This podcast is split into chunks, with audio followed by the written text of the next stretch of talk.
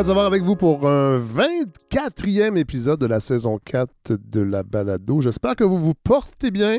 Euh, moi, j'ai une semaine euh, moyenne, je l'avoue. J'ai trouvé ça difficile. Euh, en fait, j'ai trouvé ça difficile cette semaine d'avoir les deux mains dans l'actualité. Je trouvais que c'était vraiment déprimant. C'était lourd. D'abord, la veille du dépôt du budget fédéral, cette annonce du projet pétrolier de Baie du Nord au large de Terre-Neuve, annoncé par Steven Guilbeault. Moi, ça, ça. J'avoue que. Tu sais, je suis pas une personne éco-anxieuse dans la vie. C'est-à-dire que oui, je suis tout à fait conscient du mur dans lequel on se dirige, mais c'est pas quelque chose qui me bloque à chaque jour de ma vie puis qui, me fait faire une anxiété reliée à ça. J'ai plein d'autres raisons de faire de l'anxiété. Euh, les pensées anxieuses sont là depuis longtemps, mais pas à ce niveau-là, pas au niveau de l'environnement, euh, parce que je pense que je ne pourrais pas fonctionner. Mais là, l'annonce du gouvernement, évidemment, on n'est pas surpris du ministre Stephen Guilbeault. On se dit, OK, là, la politique euh, détruit toute possibilité de changement du monde. Parce que dans un contexte, la même semaine où le, dépôt du rapport du GIEC, en fait, les choses qu'on doit faire pour améliorer la situation de façon drastique. Je pense que ça a été déposé lundi, les recommandations. Et dans la même semaine, on nous annonce un projet pétrolier. Puis on essaie de nous le vendre comme étant quelque chose de plus propre. Parce que l'extraction va être moins polluante que les sables bitumineux en éludant complètement l'aspect qu'on va le brûler, ce pétrole-là. Évidemment, je suis conscient qu'on ne peut pas, du jour au lendemain, changer euh, un produit comme le pétrole qui est tellement partout, mais ça fait 50 ans qu'on nous dit qu'en attendant une nouvelle méthode ou un nouveau carburant plus propre, on n'a pas le choix, mais on ne fait jamais les gestes. Et je trouve que cette semaine, l'annonce de ce projet-là, ça cristallisait tout ce discours-là, puis ça m'a vraiment tombé dessus comme une chape euh, de plomb. Euh, vraiment. Euh, et bon, dépôt du budget le lendemain. Et là, on apprend que ben, il y a encore des milliards qui seront euh, accordés en subvention aux compagnies pétrolières pour développer la filière de la captation du carbone, alors qu'on sait que c'est une technologie qui est assez balbutiement, qui, qui n'a pas fait ses preuves. Et dans le fond, encore une fois, on donne des milliards à une industrie déjà riche c'est vraiment décourageant. Cette semaine, là, j'avoue que je trouvais, je trouvais difficile de me servir de l'humour pour. Souvent, c'est mon ressort, je me sers de l'humour pour canaliser une certaine indignation, une certaine colère. Et là, cette semaine, ça a été vraiment, vraiment euh, difficile, je dois l'avouer. Euh, je ne sais pas si vous connaissez le site Arrêt sur Image, qui est une émission, en fait, euh, sur le web, reliée à un grand quotidien français dont le nom m'échappe, mais de sensibilité de gauche, on va se le dire.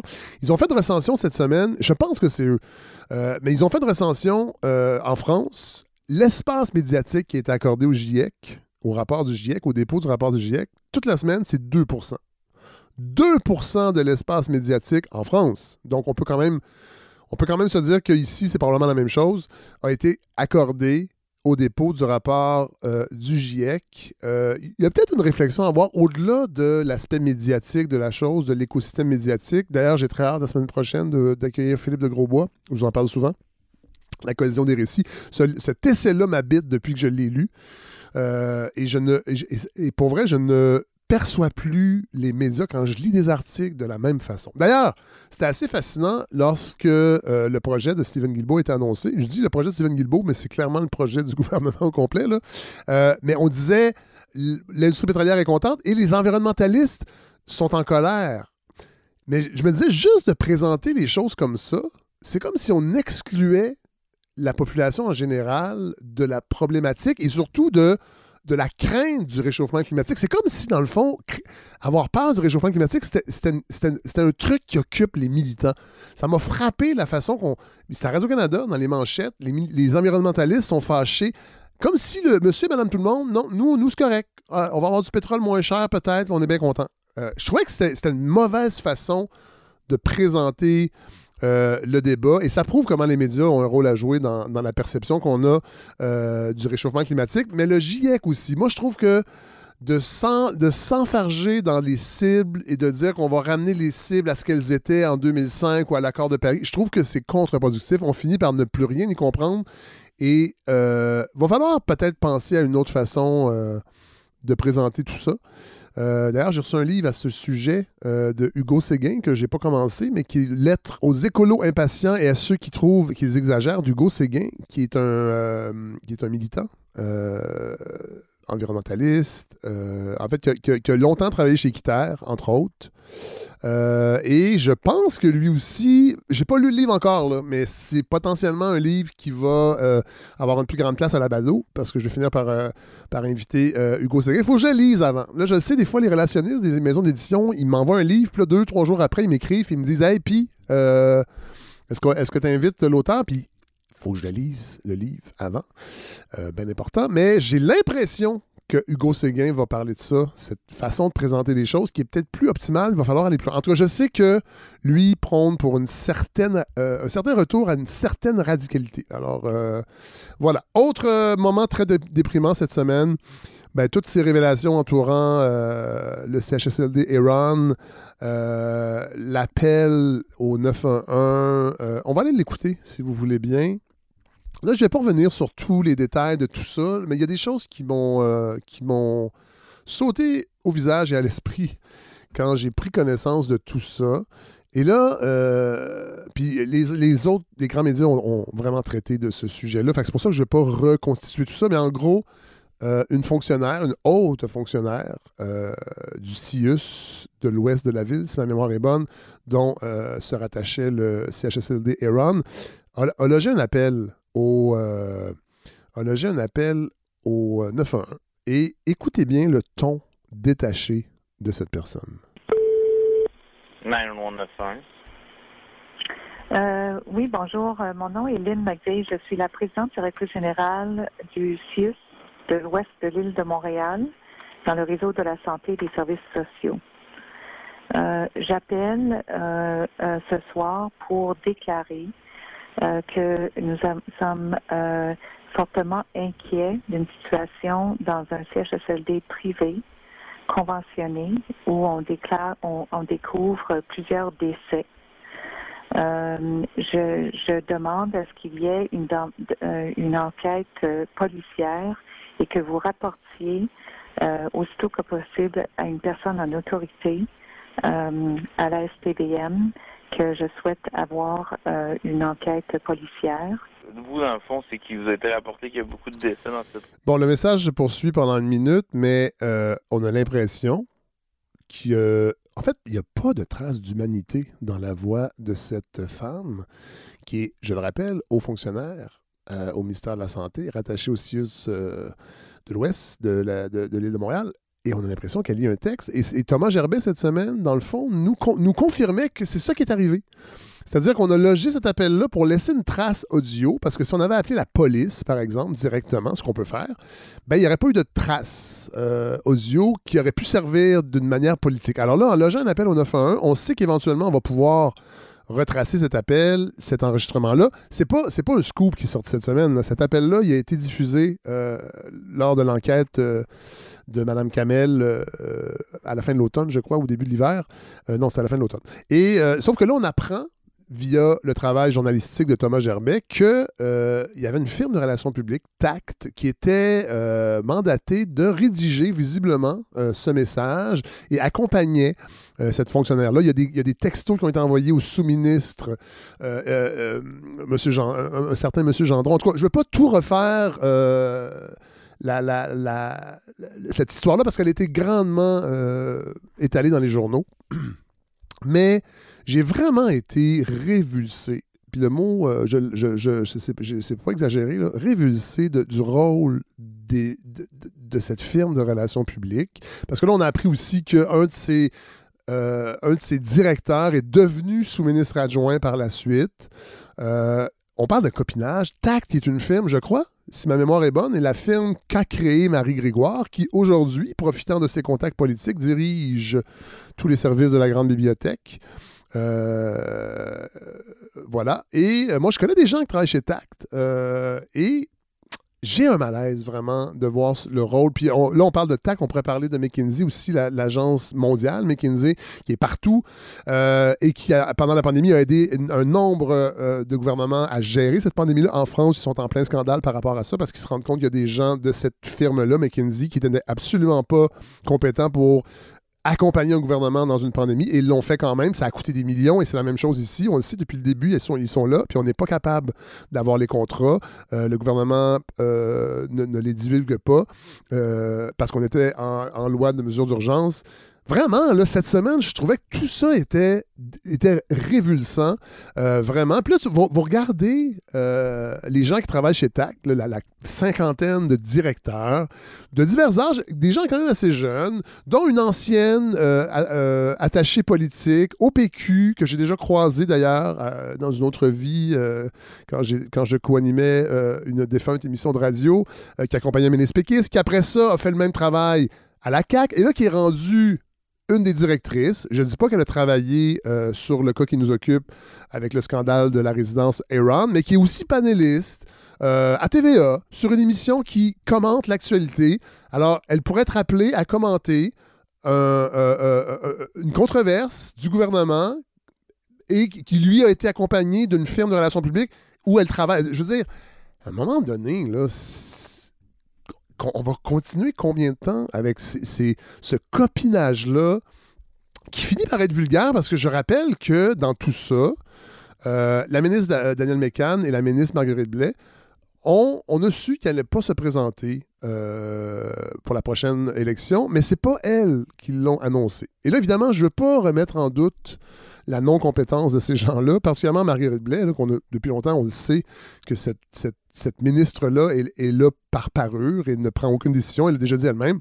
La ministre Mécan, je ne connais pas tous les, les, tenants et aboutissants de sa carrière politique, mais une chose est sûre, on aurait pu leur laisser annoncer elle-même le fait qu'elles ne reviendront pas. Et en faisant ça, puis là, c'est des, des, membres du gouvernement, donc c'est des gens de la CAQ qui ont coulé l'information euh, dans les médias. Ben, c'est un comme si on les sacrifiait un peu. C'est comme, comme, si on essayait de dire, regardez, nous, en tout cas, le, le, le, les hauts fonctionnaires ont fait leur travail, ils ont logé un appel au 911, donc ils savaient que ça allait pas bien euh, à, la, résidence Aaron. Et dans le fond, c'est les propriétaires peut-être qui sont vraiment les méchants, puis le gouvernement a fait ce qu'il avait à faire, et au pire, celles qui, qui ont fauté ne reviendront pas aux prochaines élections. C'est un peu ça, dans le fond, que ça, laisse comme message. J'ai trouvé que c'était vraiment, vraiment. je trouve ce gouvernement vulgaire, j'ai déjà dit. Je le trouve. Cette semaine, je l'ai trouvé particulièrement vulgaire. Et je rappelle qu'au moment où euh, la ministre Blais et la ministre Mécan ne se représenteront pas, il y a toujours le ministre de l'Environnement, Benoît Charette, et Jean-François Roberge qui sont en poste et qui sont, on va se le dire, assez incompétents dans euh, leur domaine respectif, mais eux ne sont pas inquiétés. Ce sont des hommes, j'imagine que ça joue également. C'est tellement facile de garrocher en dessous de l'autobus euh, deux ministres de sexe féminin. Mais voilà, euh, j'ai été... ça a été une semaine difficile. je parle des relations publiques, parce que moi j'ai un ami en plus qui travaille dans les relations publiques. Un ami qui est important. c'est pas un ami proche, mais c'est un ami qui m'accompagne qui m'a accompagné dans des moments vraiment difficiles de ma vie. Euh, et que, qui travaille en relations publiques et qui gère des dossiers qui sont épineux et qui viennent me heurter euh, dans mes valeurs profondes d'homme de gauche. Puis j'avoue que des fois, en fait, je me dis que ça teinte malheureusement le fait qu'il travaille en relations publiques et qui parfois, dans ses moments de loisirs, on sent que c'est l'homme de relations publiques qui parle euh, des fois, ça, finit par avoir un impact sur, euh, sur notre relation. Alors voilà, c'est tout ça qui m'a habité euh, cette semaine. J'espère que je vous, vous déprime pas trop. Des fois, je trouve ça dur que l'humour prenne toute la place dans mes petites intros. des fois, je suis capable, là, mais d'autres fois, je trouve que même l'humour est, est vain par rapport à ce qui se passe. Et cette semaine, j'ai trouvé ça particulièrement difficile. Il n'y aura pas de chronique, euh, malheureusement, cette semaine. Il devait y avoir Mathieu Bellil qui vienne euh, nous faire une espèce de palmarès des déconvenus politiques, mais il a attrapé la COVID, Mathieu, et je pense que c'est pas la première fois, donc euh, on n'a pas pris de chance. Il est resté chez lui. Il, devait aussi venir nous présenter avec Sarah-Louise Pelletier-Morin, qu'on a déjà entendu ici pour Mythologie québécoise. Vous vous rappelez sûrement. alors, les deux sont des grosse pointure du magazine L'Inconvénient. euh, Sarah-Louise Pelletier-Morin et Mathieu Bellil. Ils devaient nous présenter le nouveau numéro. Alors, on va repousser ça d'une semaine. Ils seront là la semaine prochaine. Cela dit, pour cet épisode-ci, il y a quand même une excellente entrevue que je vous présente à l'instant avec Rajul Mouamadou. Euh, ça fait trois semaines qu'il est venu. Euh, je vous en ai déjà parlé un petit peu. Euh, il venait, il- c'est un, homme qui habite à Québec et qui est de passage à Montréal, donc je l'ai enregistré d'avance, qui a présenté euh, il y a quelques semaines un essai qui s'appelle Créoliser le Québécois, réflexion sur la langue, l'identité et le rapaillement. Vous allez voir, jeune homme extrêmement brillant. d'origine togolaise, donc n'est pas né au Québec et la langue française n'est même pas sa langue maternelle. Et je pense que ça, ça lui permet d'avoir vraiment une réflexion complètement inédite sur le français au Québec, sur la langue française, sur la langue québécoise et sa créolisation. Vous allez voir, c'est ça peut être heurtant pour ceux qui sont peut-être plus dans le spectre euh, droite centre-droit par rapport à la langue, par rapport à l'identité. Vous allez voir, c'est heurtant, mais moi, je trouve que ça a été vraiment de lire cet essai-là et de l'accueillir. Ça a oxygéné ma réflexion sur, la, sur le- la, la place du français au Québec, entre autres. Alors voilà, je suis très heureux de vous présenter euh, cette entrevue avec Rajul Mouamadou. Bon épisode, tout le monde.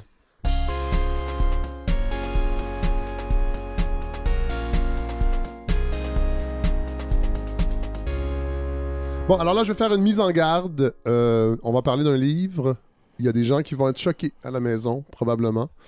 Euh, vous, vous comprendrez pourquoi. Je reçois avec beaucoup de plaisir Rajul Mouamadou. Bonjour. Bonjour. Euh, ça va être la seule fois où je vais prononcer votre nom de famille et on va expliquer pourquoi euh, un peu plus tard. Donc, Rajul, vous, euh, vous avez signé un essai qui s'appelle Créoliser le Québécois, réflexion sur la langue, l'identité et le rapaillement.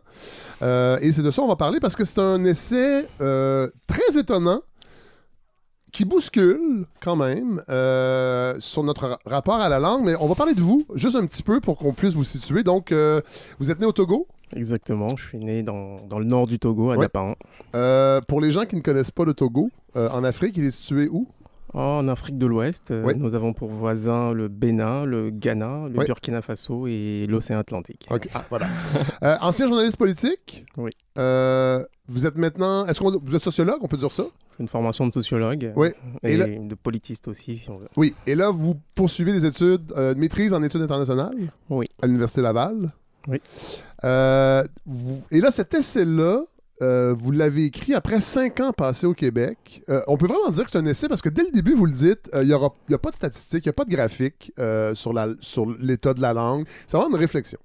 Il y a une sorte de, de- de fascination comme ça pour le quantitativisme, alors que quand on analyse objectivement la situation linguistique, ça, ça fait appel à des relents beaucoup plus, euh, on va dire, qualitatifs, euh, affectuels. Ouais. Donc c'est pour ça que je voulais mettre de côté tout ça pour retourner euh, sur une base théorique et essayer de déplacer les perspectives. Parce que quand on regarde les chiffres, c'est sûr qu'on risque de tomber dans la- dans l'alarmisme Ouais. euh, et on prête beaucoup trop d'importance aux chiffres parce Ouais. que on perd parfois le, le sens de la perspective. Parce que, et j'utilise euh, à, à- Haïtien le- la distinction chez les linguistes entre ce qui est synchronique et ce qui est diachronique. Oui. Donc, le risque avec les statistiques, c'est de, de- de- de tomber dans une analyse euh, synchronique, c'est-à-dire de se focaliser sur l'état de la langue à la date Oui. T, au lieu de déplier tout un pattern historique comme ça Ouais. qui permet comme ça de relativiser toute une série de choses. Ouais. Euh, vous le dites aussi très tôt dans votre livre, vous êtes tombé en amour avec le Québec euh, et c'était pas clair que ça allait se produire. À votre avis. Le contexte de votre arrivée au Québec, on Ben, parle de 2016 je- 2016, je suis arrivé euh, ici à Montréal en novembre 2016. Ouais. Oh boy. Je suis resté en temps. je suis resté en temps. et- C'est- Le, mois de novembre n'est pas nécessairement le meilleur mois pour tomber en amour C'est- avec le Québec. Euh, C'est sûr que ça a pris du temps parce que quand je suis arrivé, je me suis dit, euh, je comprends pas, je peux pas faire de vieux os dans ce pays, il faut que je m'en retourne d'où je viens parce qu'il fait trop froid. c'est- Ouais. Ça n'a pas de bon sens, comme on dit. ça n'a pas de bon sens. Et puis, euh, voilà, avec le temps, on finit par s'y faire. euh, Est-ce qu'il y a y eu- est-ce qu'il y a eu un déclic euh, Parfois, ça peut passer par un film, ça peut passer par. euh, Bon, vous, vous, vous avez beaucoup lu. déjà les- des auteurs et des autrices du Québec de toutes les époques parce que vous en citez beaucoup. le déclic s'est fait où pour, pour vous dire Oh, ici, je pense qu'il y y a quelque chose qui se passe pour moi? Bah, c'est vivre au contact euh, des Québécois. Ouais. Et comme je l'explique un peu dans le texte, euh, c'est des Québécois qui qui vous amène euh, comme ça à pénétrer leur pays. C'est-à-dire quelque chose comme une sorte d'inconscient collectif comme ça. Et effectivement, je suis entré dans la culture, dans, euh, je dirais dans le fait québécois, je préfère cette formulation-là, à, travers euh, le prisme d'abord de la littérature, beaucoup, beaucoup trop un peu même à mon, à mon goût sur le tard, parce que pendant longtemps, je suis resté dans une sorte de fascination comme ça pour la littérature française. Je suis de de l'Afrique francophone. Euh, donc, cette façon un peu de toujours regarder de haut tout ce qui vient pas de Paris. Euh, de regarder un peu de haut cette littérature euh, québécoise, les poètes québécois, tout ça. Mais quand, en fin de compte, j'ai pris la peine d'aller voir j'ai été sidéré par ce que moi j'appelle des résonances avec euh, toute une série de problématiques qui me traversent. Et il n'y a pas que la littérature dans cette approche-là. Peut-être que le gouvernement pourrait s'inspirer dans des politiques comme ça de, euh, je veux dire, d'intégration des nouveaux venus. Moi, je suis allé, euh, je suis allé voir, des amis m'ont fait découvrir Michel Lalonde, oui. Coup de foudre, Speak White. Euh, je suis allé voir ça sur YouTube, c'est disponible. Je pense qu'on oui, sur le site de l'ONF, entre autres, on peut revoir toute la nuit de la poésie de 1970. Et c'est quelque chose de poignant et, ça m'a pris en empathie. J'ai ressenti de l'empathie pour ce peuple-là. J'ai compris euh, ce qui faisait la spécificité des Québécois. Parce que quand on arrive, on est étranger, on se dit, bah, les Québécois, c'est des Canadiens comme les autres. Mais non, c'est pas des Canadiens comme des autres.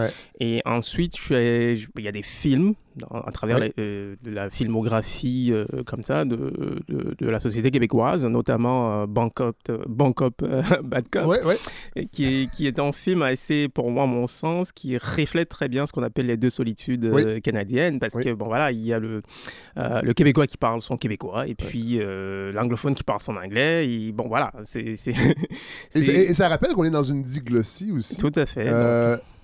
Puis il y a beaucoup de ces termes-là. Vous n'êtes pas linguiste, mais il y, a, beaucoup de, de, notions qui, en tout cas, moi, qui me, qui, me ramenaient à mes obscurs cours de linguistique à l'université. Peut-être nous rappeler, qu'est-ce que ça veut dire, en fait, d'être dans un univers de diglossie? Je pense que c'est un peu l'histoire de ma vie. J'ai toujours vécu entre des langues, euh, au milieu de langues qui ne sont pas les miennes par exemple, avec la langue française, moi je dis entretenir un rapport de. Je me sens intimement étranger dans cette langue. Parce que c'est en partie ma langue maternelle, parce que je l'ai apprise en même temps que j'apprenais la langue de ma mère, qui est l'anofo dont je parle dans, dans, dans le livre. Et à côté de ça, il y avait d'autres langues. Parce que moi, je viens d'un univers comme ça qui ressemble à une sorte de tour de Babel. Imagine qu'en africain, on voit les Africains, ils sont tout noirs, comme, comme on dit, euh, tu vois, comme, on dit, tous les chats sont gris. Mais non, tous les chats sont pas gris. Euh, il y a des métissages culturels chez nous parce que ma mère a une culture, euh, une histoire, une langue différente de celle de mon père. C'est genre, c'est deux mondes différents. Donc, il y a la culture de son père qu'on intègre, la, de, la culture de sa mère qu'on intègre. Parfois, on vit dans des contextes euh, qui ne sont pas des contextes où l'une des deux cultures est la dominante. Donc vous vivez peut-être dans une autre région que votre région d'origine. Donc il y a ces langues-là que vous devez incorporer. Il y a ces... Donc on a toujours, on vit toujours, comme dit quelqu'un comme euh, Louise Gauvin, pour lequel j'ai beaucoup d'admiration, dans une sorte de surconscience linguistique. Il y a une, dit quand tu c'est ça, la, c'est ça la diglossie en fait, c'est d'être dans un univers où il y a plus qu'une langue et, et, les langues ont une hiérarchie. Hiérarchie, effectivement, parce que bon, la diglossie la, la plus puissante en, en Afrique, et c'est aussi le cas ici au Québec, c'est le rapport à la langue française. Moi, je suis allé à l'école, euh, j'ai partagé des classes d'école avec euh, des jeunes Africains de, mon âge qui parlaient pas français. Quand tu parlais pas français en classe, tu étais puni. Donc euh, voilà, il fallait dénoncer les petits garçons qui voulaient parler leur langue maternelle. Ah Et la punition, euh, elle était un peu sévère parce que on nous faisait aller chercher des, des des carapaces d'animaux morts. Ah, on allait chercher. On une symbolique on allait, On allait à l'abattoir chercher des, des os, euh, des os de, des têtes de bœuf qui, qui, puent encore. et on met une corde là-dessus, on l'attache comme ça, et puis on le met dans la classe. Ah et quand ton collègue dit Ah, monsieur, monsieur, un tel a parlé, euh, a parlé telle langue. Euh, c'est lui qui hérite du ah, signal. On appelle ça le signal. Tu hérites du signal. tu dois le trimballer comme son de honte de parler ta langue. Mais cela ne nous a pas empêchés comme ça de, de, de, de parler nos langues. Elles ont survécu malgré cette Mais ça, ça rappelle, ça rappelle évidemment les pensionnats autochtones, cette idée de tuer l'Indien dans l'enfant. Euh, parce qu'en même temps, bon, c'est la prochaine question que je voulais vous poser. le fait d'être d'ailleurs, mais d'une culture togolaise, donc africaine, euh, donc issue d'un empire colonial, ça, on le partage. Évidemment, nous, on est devenus aussi, la, majorité francophone, une sorte de d'impérialisme culturel pour, entre autres, les Premières Nations. Mais reste qu'on on est, on est comme entre les deux. Mais j'imagine que ça aussi, ça, vous me dites, vous avez vu Speak White, ça a eu ces résonances-là, j'imagine, de, de- de- de- d'une société sous l'emprise, dans un passé plutôt récent, d'un colonialisme européen. Bah, tout à fait, il y a cette dimension qui est quand même assez euh, significative. Les Québécois, c'est une certaine schizophrénie. Oui. C'est-à-dire le Québécois, c'est l'homme qui sait pas où c'est situé. Récemment, je lisais euh, l'essai de Alain Deneau, Oui. euh, Oui. Bande de colons. Oui, oui, qu'on a reçu Ouais, ici d'ailleurs l'an qui est dernier. extrêmement intéressant dans Ouais. le sens où voilà c'est le québécois serait une sorte de chaînon manquant entre euh, le colonisé et puis le colonisateur donc, donc ça, ça, met, ça les met dans une situation assez euh, euh, le cul entre deux chaises Ouais. comme ça et c'est ça qui fait que les québécois peuvent à un moment donné euh, du temps de Pierre Vallière, considérer qu'ils sont des nègres blancs. Ouais. Et il y a une part de vérité, évidemment, dans ça. Je, je pense que, voilà, ils, ils- ils se sont identifiés comme ça à la, sit- à la condition des fêtes aux Noirs euh, en Amérique. Ouais. Parce que ils, ils- ont trouvé une certaine résonance. Parce Ouais. que moi, aujourd'hui, je pense que c'est c'est ce qu'il faut chercher. Plus des résonances que de chercher des échos. Parce qu'il Ouais. faut opposer euh, littéralement cela pour euh, préciser un peu le propos que je défends dans ce Oui. livre-là. Oui, parce que euh, rapidement dans le livre, euh, vous voulez briser cette idée de langue, territoire, nation. Ça, c'est ça que je disais tantôt. Ça va heurter. Je sais que ça va heurter des gens euh, parce qu'on a l'identité québécoise est beaucoup reliée au français. Et vous, vous, voulez qu'on brise ça pour amener la langue française à devenir une langue québécoise. On va reparler aussi plus tard de qu'est-ce que ça implique par rapport, vous parliez de la France tantôt, mais euh, cette idée-là de créolisation, c'est aussi de, se lancer un peu dans le vide et de couper notre rapport avec un passé. Oui, parce que le mot créole euh, fait peur à beaucoup de gens, mais Oui. je pense que c'est une mauvaise appréciation des choses. Parce que la plupart des populations eurodescendantes qui vivent sur le continent américain sont des créoles. Oui. Tous. Oui. Peu importe Oui. la couleur de peau, les noirs. D'ailleurs, les esclaves noirs, quand ils débarquent euh, sur les îles, euh, notamment la Martinique, la Guadeloupe, la langue créole était là avant eux. Donc, oui, parce qu'on l'associe beaucoup à aux l'e- noirs. à l'esclavage. Puis on a l'impression, dans le fond, que le créole, c'est une sous-langue. Bah, des trucs de, de ces noirs qui sont pas capables de parler, Oui. de d'articuler, de ces esclaves. euh, Quelqu'un comme Édouard Glissant les qualifie de migrants nus. C'est Oui. des gens qui sont arrivés dépouillés de, de, de leur culture, de leur identité, dépouillés jusqu'à leur nom, Ouais. et qui ont dû euh, sortir de, de ce gouffre, le gouffre du bateau négrier, Ouais. pour se reconstruire totalement à partir d'un néant dans lequel on a voulu les ensevelir. Ouais. Donc, moi, personnellement, je trouve euh, c'est l'une des plus belles rencontres de ma vie Oui. que cette littérature antillaise, là, parce que ça m'a permis comme ça de, de faire basculer ma réflexion de... Quand on est africain, on a tendance à vivre le rapport à l'identité sur le sens de, euh, comme beaucoup de gens, là, sur le sens, bah, c'est le continent mère. Bon, Ouais. on, on vit dans une sorte d'illusion comme ça de permanence. Ouais.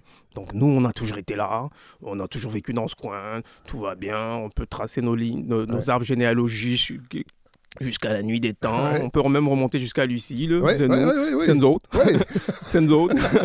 Les humains, c'est nous autres. Bah voilà. Donc, euh, alors que en fait, quand on commence par regarder de très près, et c'était là aussi l'un des, des angles morts de, de la littérature, de la négritude, c'est que ils, ils avaient en- une vision fantasmée de, de- d'une sorte de pureté originelle africaine. Ouais. Alors que quand on regarde les populations africaines pour ce qu'elles sont, Ouais. Elles sont composites, bâtardes, Ouais. toujours, toujours en train de se métisser, toujours en train de s'hybrider, toujours en excès sur elle-même. Personnellement, je, la langue que je parle, dont je parle dans, dans le texte, la langue de ma mère, euh, qui est celle qui me reste, parce que je suis en train de perdre celle de mon père, parce que faute de, de la pratiquer, Ouais. ça fait 15 ans que je n'ai pas d'interlocuteur avec qui parler Ah ouais, cette ouais. langue-là, donc euh, du laquelle coup, c'est le Haoussa. Et cette langue-là, est- je la parle de, de moins en moins parce que je ne la parle pas. Du coup, j'ai du mal à articuler désormais là-dedans. Donc, quand on ne parle pas les langues, elles s'en vont. Donc, euh, c'est comme ça. Mais euh, en ce qui concerne l'anopho, ce qui est caractéristique, c'est que les Anofos étaient anciennement des Baoulés. Les Baoulés sont toujours en Côte d'Ivoire. Ça fait partie de la grande famille de langues qu'on appelle les Akans, qui ont subi une sorte de, de, de transbordement, si on veut. Mais bon, c'est volontaire. Ils se sont déplacés parce que les populations africaines sur le continent n'ont pas arrêté de bouger. Mais à chaque fois qu'une population fait 100 mètres, 200 mètres, 300 mètres au-delà de son lieu d'origine et que du temps s'ajoute à la distance, c'est-à-dire cet écart espace-temps, crée de la différence crée de la nouveauté. Parce que des populations s'hybrident avec d'autres populations avoisinantes et ces langues-là ne cessent d'évoluer. Donc aujourd'hui, quand on écoute euh, le baoulé, de Côte d'Ivoire avec l'anopho tel qu'il est, tel qu'il est présenté au Togo, ça se présente comme ça. C'est en dérivé, c'est une variété, c'est une variante euh, du baoulé si on veut, mais on se comprend de moins en moins, on sent une certaine familiarité. Bah, c'est comme quand on, en italien écoute parler en français ou, en espagnol. On sent que bon voilà, il y a quelque chose qui semble se ressembler, mais, on comprend plus, on comprend pas vraiment. Mais on sait qu'on pourrait se comprendre. On a eu une, ancestralité commune. Ben, on fait la même chose avec les langues euh, européennes en général. Quand on parle de langue indo-européenne, c'est-à-dire qu'on part de l'hypothèse qu'il y avait une sorte de langue primitive qui était l'indo-européen et à la faveur de, du temps qui a passé et des distances que les peuples ont mis entre eux, ces différentes migrations de, de petits groupes indo-européens, les différentes langues se sont cristallisées en, assumant un écart, en accusant l'écart. Donc c'est ce type de réflexion-là qu'on peut mener quand on essaie de regarder de plus près euh, les phénomènes linguistiques en, mettant de côté, il y a une dimension idéologique. Si je ne suis pas, j'ai pas approché ces questions-là à partir de la linguistique, parce qu'il y a, qu'est-ce que c'est, qu'est-ce que c'est qu'un linguiste? C'est quelqu'un qui fait, fait profession de croire que des langues existent comme des entités étanches et plus ou moins comme des objets qu'on peut ben, analyser, qu'on peut observer, mais c'est le problème, c'est que ça fonctionne pas comme ça. Ben c'est, la langue, c'est un flux. C'est moi mon mon auteur en tout cas l'un de mes compagnons de route dans ce texte, c'est Montaigne. Quand Montaigne écrit euh, les essais, Montaigne dit la langue que je parle aujourd'hui, il y a 50 ans, c'était pas ça. Et dans 50 ans, ça sera pas ça. Et il finit par conclure que chaque siècle se persuade que la sienne de langue est la meilleure. Bah, c'est cette consolation-là que nous devons avoir, mais de continuer par considérer que la langue continue sa route indépendamment de tout ce qu'on peut mettre comme barrière pour soi-disant la protéger. Mais Rajul, c'est ce point de vue-là dans votre livre qui, moi, m'a évidemment accroché très rapidement, mais qui, je sais, bouscule beaucoup de choses au Québec. Puis ça, vous le dites. Euh, notre rapport au passé et notre langue a une incidence. Euh, en fait, notre histoire et ce, ce fétichisme de l'histoire. Puis vous le dites, quand un pays choisit je me souviens, comme devise, mhm. un pays en voie d'inachèvement, mhm. ce qui est la, réalité, ben vous dites, il s'oblige à se remémorer tout son passé. Ça n'autorise aucune amnésie collective, mais ça oblige aussi à oublier les pages les plus sombres en même temps. Et ça, ça finit par fétichiser la langue. Je ne sais pas si c'est le bon terme. Là. Mhm. je trouve qu'aujourd'hui, moi qui est une personne qui a toujours adhéré à la, à, à l'indépendance du Québec. Je trouvais que c'est une idée euh, qui, doit se faire éventuellement. On je l'associe beaucoup à la langue. Je suis un peu. J'en ai déjà parlé ici. Je suis un peu usé de ça. Je suis un peu fatigué. en fait, j'ai envie. Je suis en train de passer à autre chose. Puis votre livre arrive et nourrit cette réflexion-là sur mon rapport à la langue, au franglais, aux, luttes linguistiques et, et c'est vraiment la qualité de ce livre-là. Mais je pense que le fait que vous ne veniez pas d'ici, ça aide beaucoup. Vous avez un recul que peut-être on n'a pas beaucoup ici. Tout à fait, parce que je vais dire que l'effort principal de ce livre a été de euh, d'apporter quelque chose comme une sorte de guérison linguistique. Oui. Parce qu'il y a une formulation d'Edouard Glissant euh, quand il préface L'homme rapaillé pour Gallimard en 99, où il dit euh, La poésie de Gaston Miron est inguérissable de sa langue, tout comme le Québec est inguérissable de, de sa langue. Donc, et malheureusement, quand on prend les grands auteurs, les, les canons, les classiques québécois, la ligne de fuite qu'il trace pour, ce- pour le Québécois, c'est quoi? Quand on lit Gaston Miron, c'est la vie agonique, c'est Ouais. l'homme agonique, Ouais. l'homme qui ne finit pas d'agonir. C'est somptueux, c'est Oui. tellement beau la poésie de Gaston Miron. Mais c'est lourd. que C'est euh, lourd à porter. ben, à la fin de Gaston Miron, on- on- on- il n'y a pas de perspective, il n'y a pas de guérison à la fin. Ouais. On peut dire la même chose de quelqu'un comme euh, le frère Antel, qui Les insolences du frère. Antel, dans le livre euh, succulent.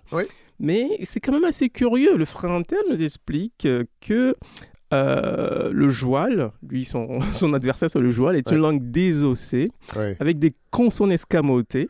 Ouais. Ensuite, il revient à la charge en expliquant que c'est une langue, ben, c'est une absence de langue, qui est un cas de l'inexistence des Québécois, d'une sorte d'impossibilité à être.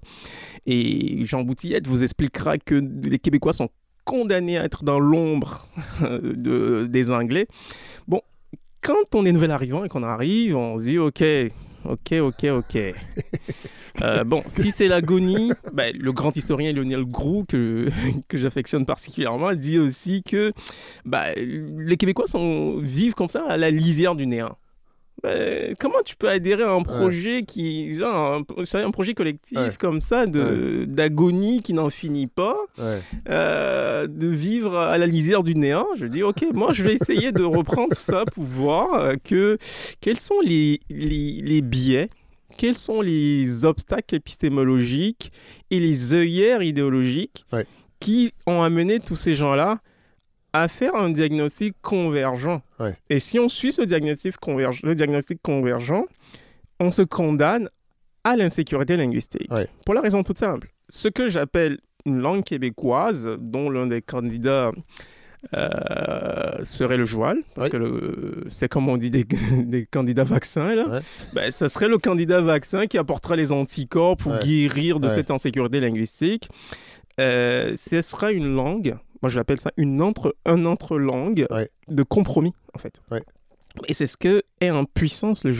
Ouais. Et d'ailleurs, quand euh, c'est- les gens me demandent de définir euh, ce que j'entends par le créole québécois, je dis ben, lisez à l'envers toutes les critiques qui sont faites contre cette langue-là. Genre, ils font une définition négative de cette langue-là parce que l'horizon théorique dans lequel ils s'enferment dans ce diagnostic est un, un horizon qui euh, doit déboucher nécessairement, dans, de ce point de vue-là, sur un devoir-être. Ouais. La langue devrait être cela. Oui. Elle n'est pas ce qu'elle est censée être, donc du coup, c'est un non-sens. C'est du charabia, dit euh, Gaston Miron. Ouais. Il dit il y a quelque chose comme une langue autre qui existe, mais comme c'est pas conforme à ce que je voudrais que la langue soit, Oui. du coup, c'est du charabia. C'est non, du non-sens. Donc moi je dis c'est pas du non-sens.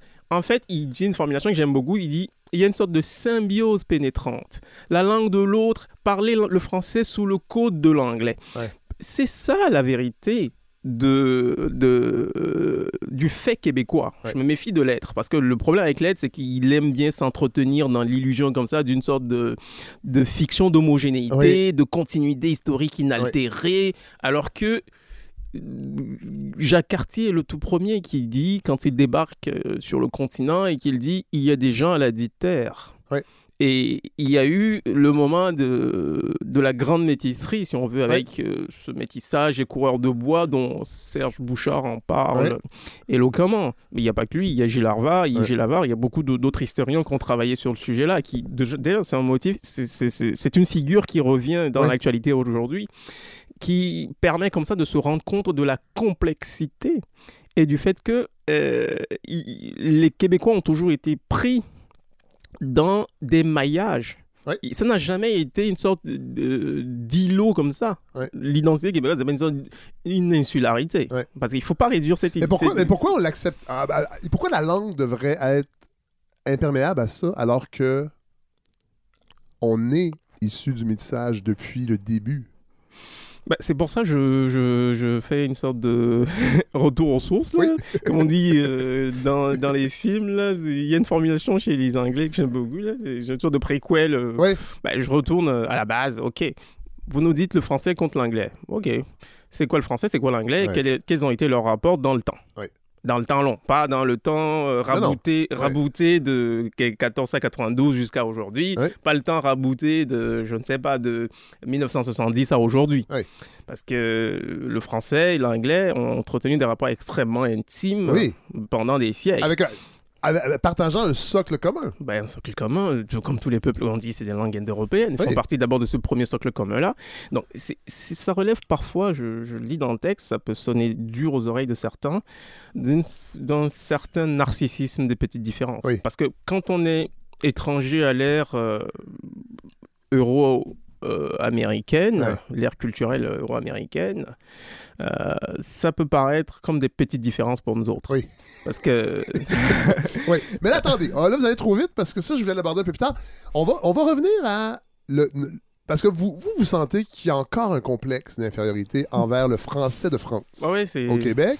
Parce que, tu sais, ben, on parle du joual. Évidemment, le frère Untel, Gaston Miron, c'est les années 50, c'est les années 60. Je pense que le joual n'est pas du tout ce qu'il était à cette époque-là. Il faut quand même remettre ça en contexte.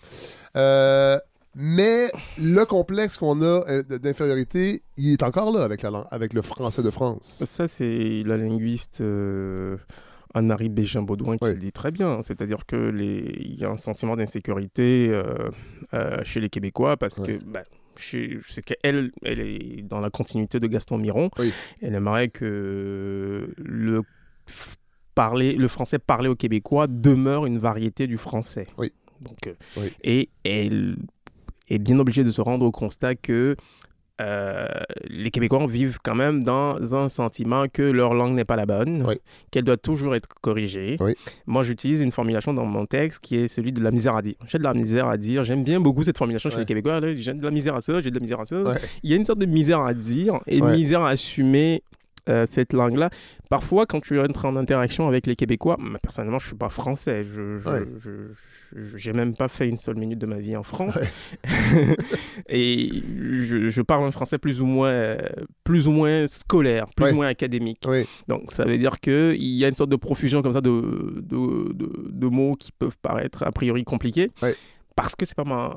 En fait, chaque phrase que j'articule en français euh, n'est pas gratuite. C'est pas comme la- ma langue maternelle. La langue Ouais. maternelle, on la parle comme on respire. Oui, voilà. Alors que la personne qui, qui apprend une langue, lui, à chaque phrase est construite. Ouais. Donc du coup, Ouais. ça donne l'illusion comme ça que nous, on parlerait mieux. Et quand on est en interaction avec des Québécois, ils vous diront tout, toujours « Ah, vous, vous parlez mieux, vous mettez des mots plus compliqués, gna, gna, gna. Vous, vous voyez un peu ça Ouais. Et du coup, ça les met dans, un, dans une sorte d'insécurité, dans une sorte de complexe, en disant Ah, Peut-être que nous, notre langue n'est pas bonne, elle est trop... » Non, pas du tout. Je Ouais. pense que votre langue, elle est magnifique Ouais. et il faudrait l'assumer telle qu'elle est. Oui, qu'on parle le québécois. Ouais, oui. Euh, et vous rappelez que le français de France est une langue orpheline, c'est une langue bâtarde, oui. euh, un créole du Oui. latin vulgaire et du grossier germain. Ça fait du bien lire ça. Bah, tout à fait, parce que c'est c'est pour dire qu'il y a une sorte de. Ce que moi j'appelle l'esthétique du rapaillement, ça doit se- s'étayer comme ça d'une euh, poétique de la bâtardise. Bah, Ouais. Toutes les langues sont bâtardes. Tout à fait. Commençons par dire euh, cette vérité élémentaire. Donc, euh, En fait, la pureté, vous, vous l'écrivez très bien, la pureté originelle d'une langue, c'est un faux concept. Bah, c'est- totalement, c'est totalement, euh, euh, je sais pas, une coquetterie de philosophes Ouais. ou de linguistes Ouais. qui restent dans leur petite tour d'ivoire pour raconter ce qu'ils veulent. Mais la réalité, c'est que des langues sont toujours en interaction avec d'autres, s'hybrident et sont jamais pures. Et le français. Le français, effectivement, c'est Bernard Sequiglini ou Alain Ray, qui sont des linguistes éminents en France, qui expliquent très bien que c'est un créole du latin qui a réussi. Donc, quand je dis créolisé, c'est dans le sens là. Ouais. Et dans le contexte québécois, quand je dis créolisé, entendez rapailler. Ouais. Parce que le problème avec le rapaillement euh, de la langue québécoise, c'est que... je fais l'accent. Ouais, Je sais le faire d'ailleurs. très bien. Mais il faut le réfléchir aussi. Hein? Bah voilà. c'est que c'est un rapaillement qui longtemps s'est fait dans le tissu d'une seule langue. Ouais. C'est Oui. très significatif. On ne rapaille qu'avec nous-mêmes. Ouais. Une sorte d'autoréférentialité qui tourne en rond sur lui-même. Ouais. C'est appauvrissant parce que ça tient dans l'obscurité des dimensions qui sont. Ben, c'est comme pendant longtemps, on a gardé les, les autochtones qu'on la part effacée du Québec. Ils Ouais. étaient là, ils produisaient de l'effet sur vous autres, mais vous faisiez semblant qu'ils n'existaient pas. Ouais. L'historiographie ne les mentionnait pas. J'ai été sidéré par la lecture de, de l'essai de Jean Boutillette. Il, en- il, il- il- il écrit tout un bouquin où il se lamente sur ah, le Canadien français, gna, gna, gna, gna, gna, gna. Ouais, mais jamais il ne mentionne même le mot amérindien, ouais, ouais, autochtone ou euh, indien. Aucune occurrence pour ces gens-là. Genre, c'est ça, c'est ma rupture décisive avec euh, une certaine critique du multiculturalisme canadien. Parce Qu'est-ce que que vous voulez dire? bah, je, je, je m'en explique. On peut, on peut tout lui reprocher. Bah, il peut avoir eu des usages comme ça politiciens, instrumentalisés. Mais l'avènement multiculturel, Ouais. c'est le moment dans l'histoire canadienne où le narratif de, de la double solitude Ouais, canadienne cesse, cesse de faire autorité Ouais. et on fait entrer les Indiens dans la cité. Ouais. Les Amérindiens qui Ouais. auparavant n'existaient pas. Donc, moi, pour cela, pour cela, et pour le reste, euh, je ne m'engage pas là-dessus, parce que, en fait, c'est le moment où on cesse, on rompt avec le fantasme de l'un, parce que la modernité politique nous a amené dans cette euh, considération, dans ce sorte de, dans un triptyque-là, à un peuple devrait coïncider un territoire, ouais. devrait coïncider une langue.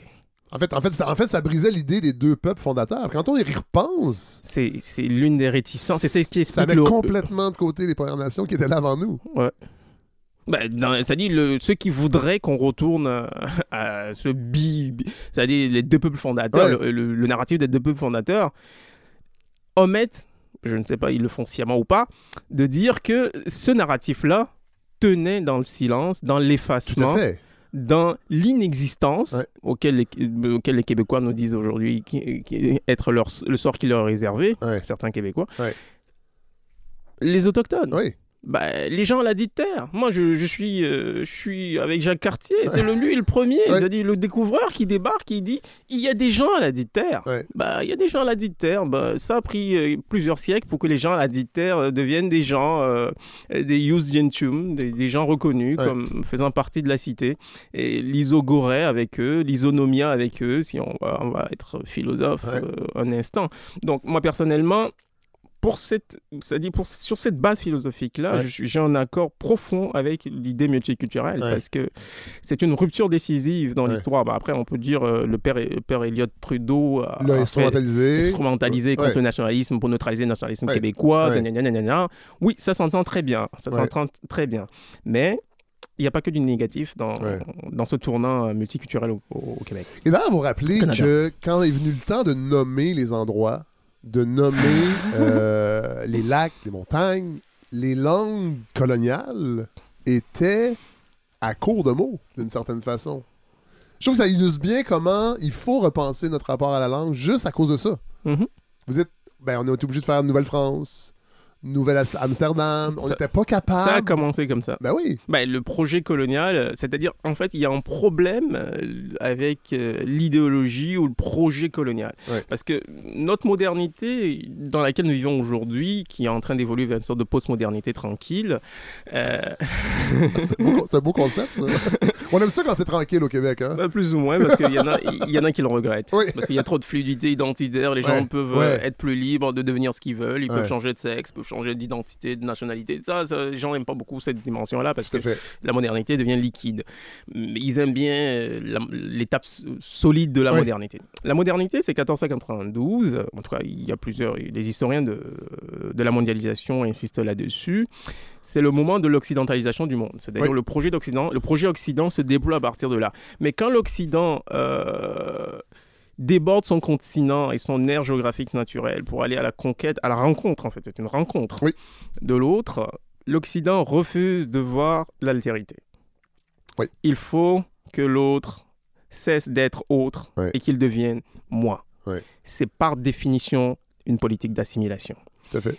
Quand j'entends assimilation, ça veut dire gommer toutes les, toutes les aspérités qui font être l'autre, c'est-à-dire qui font l'autre, qui, Ouais. le font être, qui le font être autre, Ouais. et d'en faire un même. Quitte, quitte à ce que ce soit un même dilué, quitte à ce que ce soit un sous-même, mais quand même, il faut qu'il soit identique. Ouais. Donc, on ne les considérera comme des semblables qu'à la condition qu'ils deviennent des mêmes. Donc c'est pour ça que quand on arrive, le projet colonial, il y a une dimension purement politique, euh, ou qui n'est pas très idéologique. On conquiert un territoire, on veut marquer le territoire, euh, Ouais. on trace des frontières, ceci est à moi. Ben, le Ouais. geste comme ça de- d'appropriation. Mais ensuite, il faut essayer de, de dompter le territoire. Ouais. Et moi, je considère que le fait que le Québec désormais soit parsemé de, de saints, de saints ceci, de Ouais. saints cela, de saintes Eustache, Ouais. euh, il y a des saints partout, Saint ouais. Saint-Hyacinthe. Bah, c'est peut-être une façon aussi de conjurer euh, les démons du territoire, Ouais. parce que c'est comme si on, c'est comme si on le consacrait un peu, Ouais. religieusement parlant. Et j'ai l'im- et j'ai oui, j'ai oui, l'impression aussi que notre rapport au- à l'immigration, parce que vous en parlez un petit peu, euh, vous dites qu'il faut arrêter d'avoir peur de se dissoudre dans l'autre. En fait, que l'autre va nous dissoudre dans notre identité. Euh, on est encore là-dedans, malheureusement, dans, un- dans une frange quand même assez répandue du nationalisme québécois. Le problème du nationalisme, et je formule quelques réserves vis-à-vis d'un, en tout cas d'un certain nationalisme très étroit, très ethno, euh, Très identitaire. Exactement. Ouais. C'est cette, euh, de s'entretenir dans cette continuité de l'être. Oui. L'illusion comme ça qu'il faut qu'il y ait une continuité de l'être sans altération. Donc ça fait, c'est pour ça que Et, et la langue est un rempart Ouais, la langue, c'est l'ontologos, comme disent les philosophes. Ouais. C'est-à-dire la maison de l'être. Ouais. C'est-à-dire onto et l'être et puis le logos. Donc le logos, l'être, c'est son logos. Ouais. C'est sa langue. Donc vous voyez? Donc il y a une sorte de... C'est pour ça que je, je fais une sorte de nouage comme ça entre euh, une sorte d'ang- d'angoisse existentielle euh, euh, chez les Québécois avec l'insécurité linguistique. Donc, Gaston Miron le dit très bien que une langue, ça reflète l'état d'une société. C'est quelque chose de, de- d'essentiel dans cette considération-là. Ouais. Moi, c'est, c'est pas, un discours dans lequel euh, j'adhère, parce Ouais. que je considère que euh, j'ai un rapport plus distant ou plus détaché. Les langues ne sont que juste que des étoffes. C'est une étoffe que les peuples euh, utilisent pour habiller le monde. C'est ça qui est, je trouve, qui est. En tout cas, pour, pour un Québécois francophone comme moi, je- moi, en tout cas, ça m'a, ça m'a heurté, mais ça m'a aussi, surtout, ça m'a calmé, je dois l'avouer, de penser à ça, de me dire, c'est vrai que si on laisse tomber ça, cette insécurité-là, puis vous le dites souvent, euh, vous préférez l'insécurité du devenir que la sclérose, là, je, je- je le dis dans mes Mhm. mots à moi, mais la sclérose du passé qu'on veut maintenir. Il y a quelque chose, c'est pas tant un plongeon. Oui, c'est un plongeon dans le vide, mais c'est un plongeon dans le vide qui est peut-être beaucoup plus invitant que les tensions qui perdurent depuis tellement longtemps, qui, sont, qui usent à la longue. Bah, je pense que euh, c'est comme je disais tout à l'heure, il y a comme ça des, des œillères idéologiques. Ouais. Et c'est à la déconstruction de ces œillères idéologiques-là que nous devons travailler. Parce que d'abord, c'est pour ça que je dis c'est une réflexion à la fois sur l'identité, la langue et le rapaillement. Ouais. Parce que euh, qu'est-ce que c'est que la proposition que je fais sur l'identité? Elle est toute simple. Le rap... Ce qu'on atteint par l'identité, souvent, c'est une, certaine ontologie, Ouais. c'est-à-dire une certaine, vision de l'être. Ouais. Il y a de l'être. Ça part de l'hypothèse qu'il y a de l'être. Donc, nous, l'être, c'est quoi? C'est en, en général qui débouche sur un devoir-être. Ça Oui. dit- donc, c'est dans une devoir qu'il y a une sorte de continuité, Ouais. de fidélité à certaines ancestralités, Ouais. de, de rester fidèle à ce que nos ancêtres, de Et payer pourquoi une ils sont sorte de, morts? Sais, on a- de- ce discours-là est encore présent aujourd'hui. Ouais. de défendre indéfiniment, euh, de se lamenter pour les morts et d'être dans cette continuité-là. Mais le problème, c'est que quand tu souscris à une, une vision comme ça qui est de, de se maintenir dans un devoir-être, on ferme la porte à tous les pouvoirs-être. Ben, moi, je, réflé- je fais basculer la réflexion de ce côté-là sur les pouvoirs-être. Ouais. Je dis, il n'y a pas d'ontologie d'une langue qui fixe Ouais. ou fixiste. Il la langue, c'est un flux. La Ouais. langue, c'est un devenir. L'histoire, quand on lit les serments de Strasbourg, qui sont présentés comme le premier texte écrit en langue française, Ah oui, ok, excusez. c'est Je savais pas que c'est une sorte d'archéologie comme ça. Si on fait l'archéologie la plus profonde de la langue française, euh, bien malin.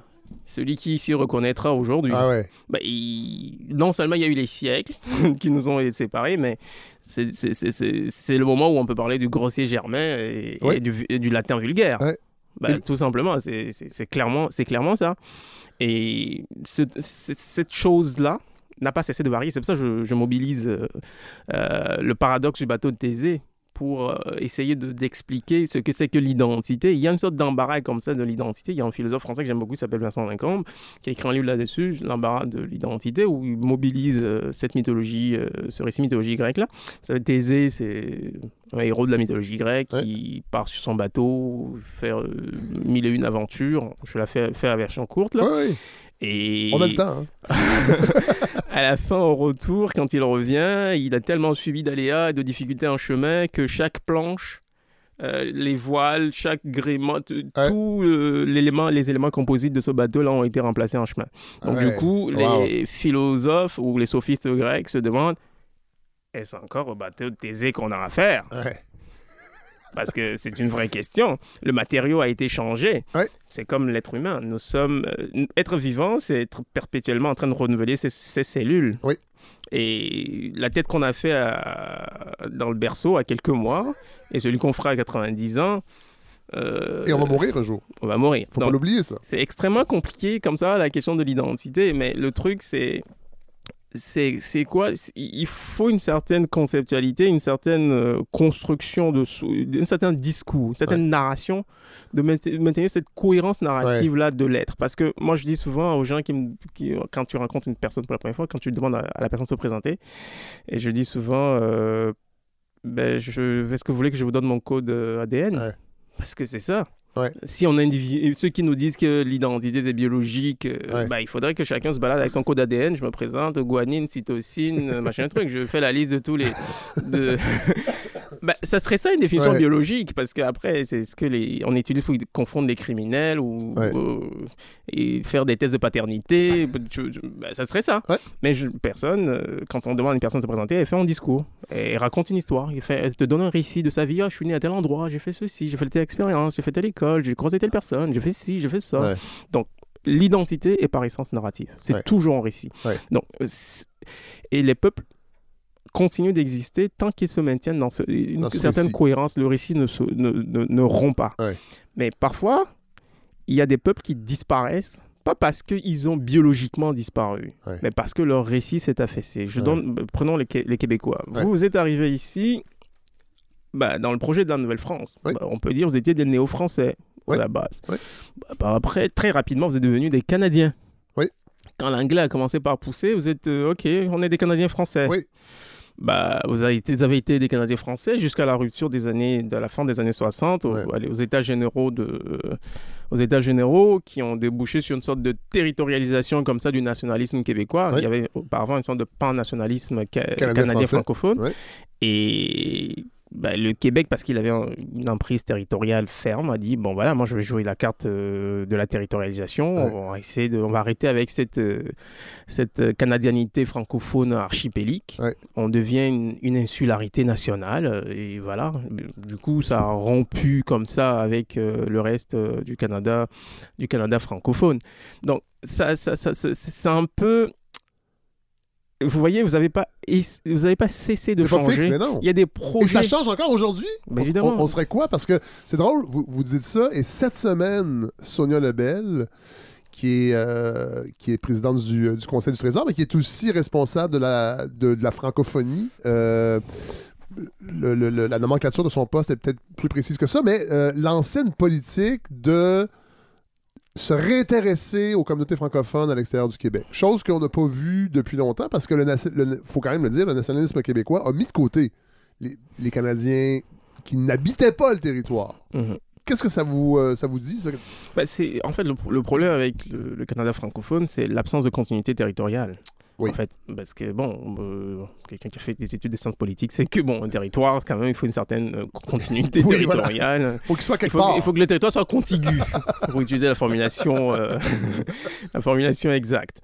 Donc, il n'y a pas cette contiguïté ni cette continuité territoriale. Donc, c'est difficile comme ça, de, sauf à se considérer comme un empire dans le Canada, euh, de dire, ah, OK, on a des enclaves dans, je sais pas, en Ontario, Ah dans, dans Saskatchewan. Ou... C'est pas ça, là. Bon, ça, c'est un projet difficile à, à réconcilier politiquement. Ouais. Donc, les Ouais. Québécois, euh, ben, sans doute pour des raisons stratégiques euh, et qui ont produit une certaine efficacité d'ailleurs avec le temps, ont choisi comme ça parce qu'ils avaient cette possibilité d'avoir un territoire contigu, Ouais. de, de rompre avec une sorte de je veux dire, d'une sorte d'assiduité historique qui maintenait, qui, d'une certaine manière, condamnait tous, tous ces peuples-là dans une forme d'impuissance. Oui. Mais on peut continuer par renouer, c'est pour ça que moi, dans mon texte, je dis, euh, je suis plus euh, inquiet de la disparition de ces francophonies canadiennes-là que de la disparition du français au Québec, qui Oui. est un fantasme. Le français, même le français disparaîtrait au Québec, ce ça serait, ça serait pas un événement. Oh! Bah, pour moi, c'est tout simple. Il y a euh, un pays qui s'appelle la France, soit près de 70 millions d'habitants, donc le français existera toujours là-bas. Il y a la Suisse romande euh, qui n'a pas envie de devenir germanique, à ce que je sache. Les Flamands, euh, les Wallons en Belgique qui ne vont pas se convertir aux Flamands. c'est vrai. Donc il y a, cette, il y a une masse linguistique et puis il y a l'Afrique francophone. c'est ça que j'allais dire. Oui. il y a l'Afrique francophone.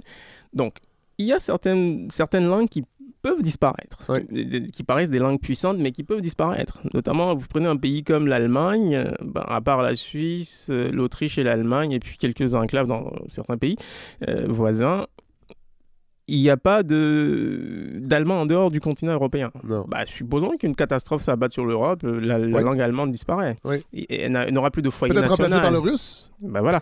Ben, songez aux, aux Danois. Ouais. Aux Danois, ça se parle, ça se parle chez eux. Ouais.